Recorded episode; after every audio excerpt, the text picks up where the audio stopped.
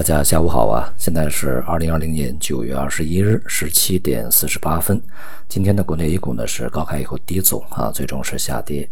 呃，从盘面上看呢，一些金融啊，还有消费啊，成为整个大盘的拖累。而一些这个反弹的板块，像军工、呃种植，也是在前期跌幅比较巨大的情况下，一个正常的反弹啊，并不具备着任何的趋势指向。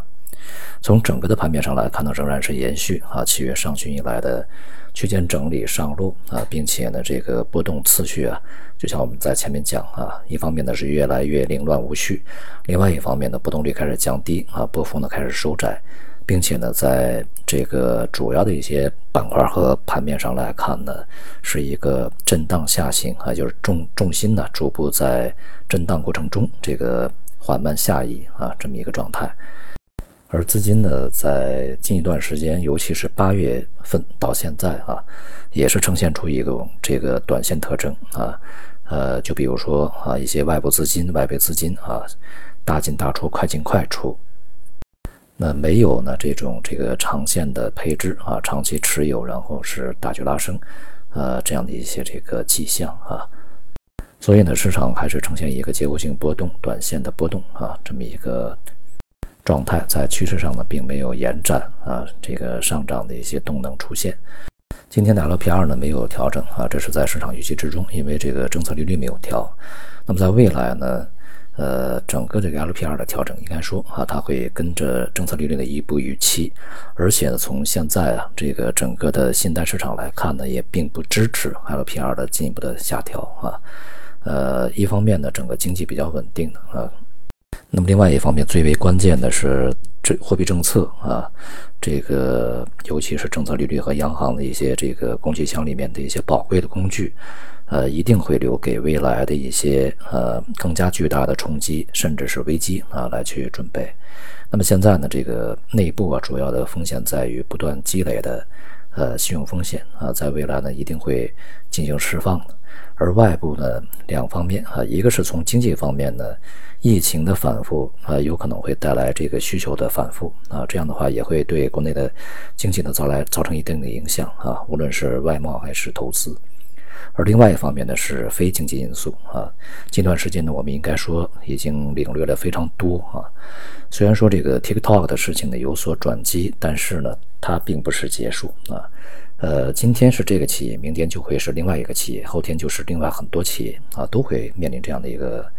呃，这个形势，这个形势当前来看是不可逆的啊。再加上我们呢，也在这个周末出台了这种呃不可靠这个清单，它的一个办法。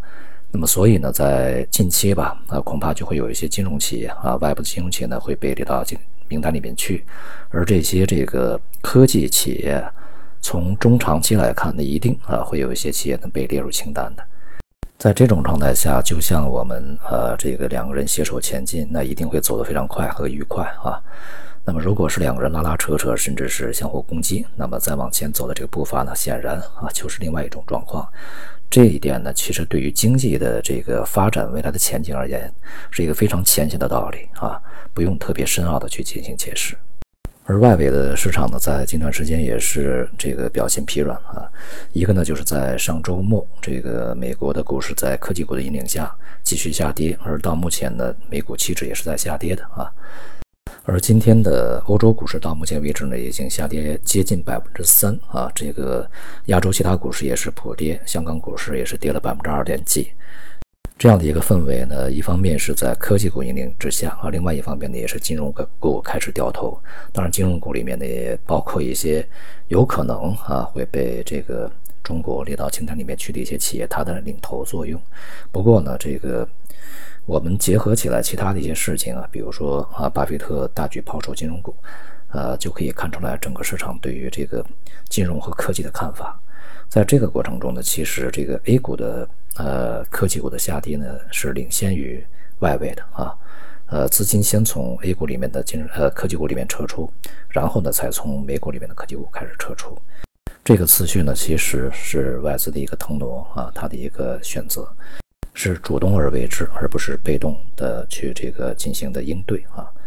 所以说呢，这个科技熊这样的一个逻辑呢，现在啊越来越有被验证的苗头啊，同时再加上金融不振、消费这个滑坡啊，消费股我们所说的啊，因此呢，股市面临的压力还是不小的。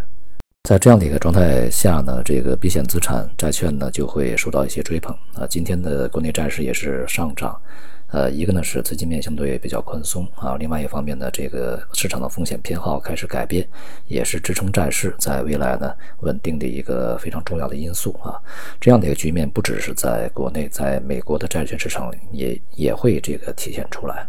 呃，如果是股市和大宗商品这些风险资产下跌，那么这些资金呢就会去流向这个债券市场，从而呢支持美国的债市，那么当然也就会有利于美元啊。那么因此呢，这个美元在阶段时间里面呢，不排除会出现反弹。呃，在近段时间对于人民币的升值啊，大家这个说法很多，有人看好，有人看淡啊，有人看涨，有人看跌。这个在周末呢也出来一些声音啊，说未来呢美国经济可能增长率呢会超过中国，所以说呢这个美元有可能会趋势性的上涨，反而人民币呢这个上涨趋势会这个停止啊，转为下跌。呃，这种说法呢。呃，相对来讲单薄了一些啊。呃，汇率的影响因素有很多，这个其中呃，经济增长率对于汇率的影响，其实反而在常态下是居于次要地位的啊。而美元呢，它作为一个长期下跌趋势形成，它背后的这个因素呢是非常丰满的。呃，目前来看，这个逻辑呢也是比较完整啊。所以说，这个尽管在中期时间之内，美元呢有可能会出现调整啊，这个反弹，但是呢，这个下跌趋势长期啊这样的一个呃这个趋势呢是暂时看不到改变迹象的。那么因此也就意味着人民币啊从长期而言呢，它的上涨是相对比较确定的。但是呢，正是由于整个市场的波动不是直线啊，所以说人民币呢也会这个在过程中啊出现调整。呃，这样一来呢，恐怕啊，在近一段时间所去市场上流行的这种人民币升值啊，是这个对于股市这个逻辑啊，就在近段时间里面就讲不下去啊，很可能会有一些这个舆论呢又去转方向啊，转到什么人民币贬值的逻辑里面去了，去这个解释股市的一些波动。我想呢，这些都是这个一些伪逻辑啊，它不是一个真实的逻辑所在。那么避险资产呢？现在看起来只有债券啊，这个黄金白银很显然是一个风险资产的一个角色，在当前这个阶段。那么如果是股市和商品下跌，那么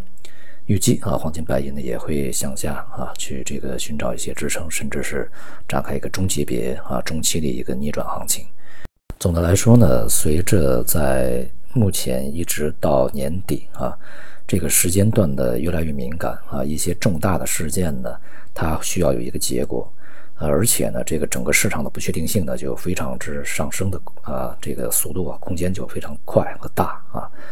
那么因此呢，这个投资者呢也会做出相应的避险动作啊，在如此大的不确定之前，相对呢去选择一些这个确定性啊，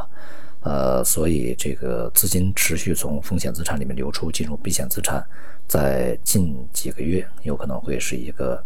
呃潮流和趋势。那么，那个相较相对于这个中国的市场啊，比如说股市而言呢，恐怕也很难啊脱离这样的一个大的氛围和环境。好，今天就到这里，谢谢大家。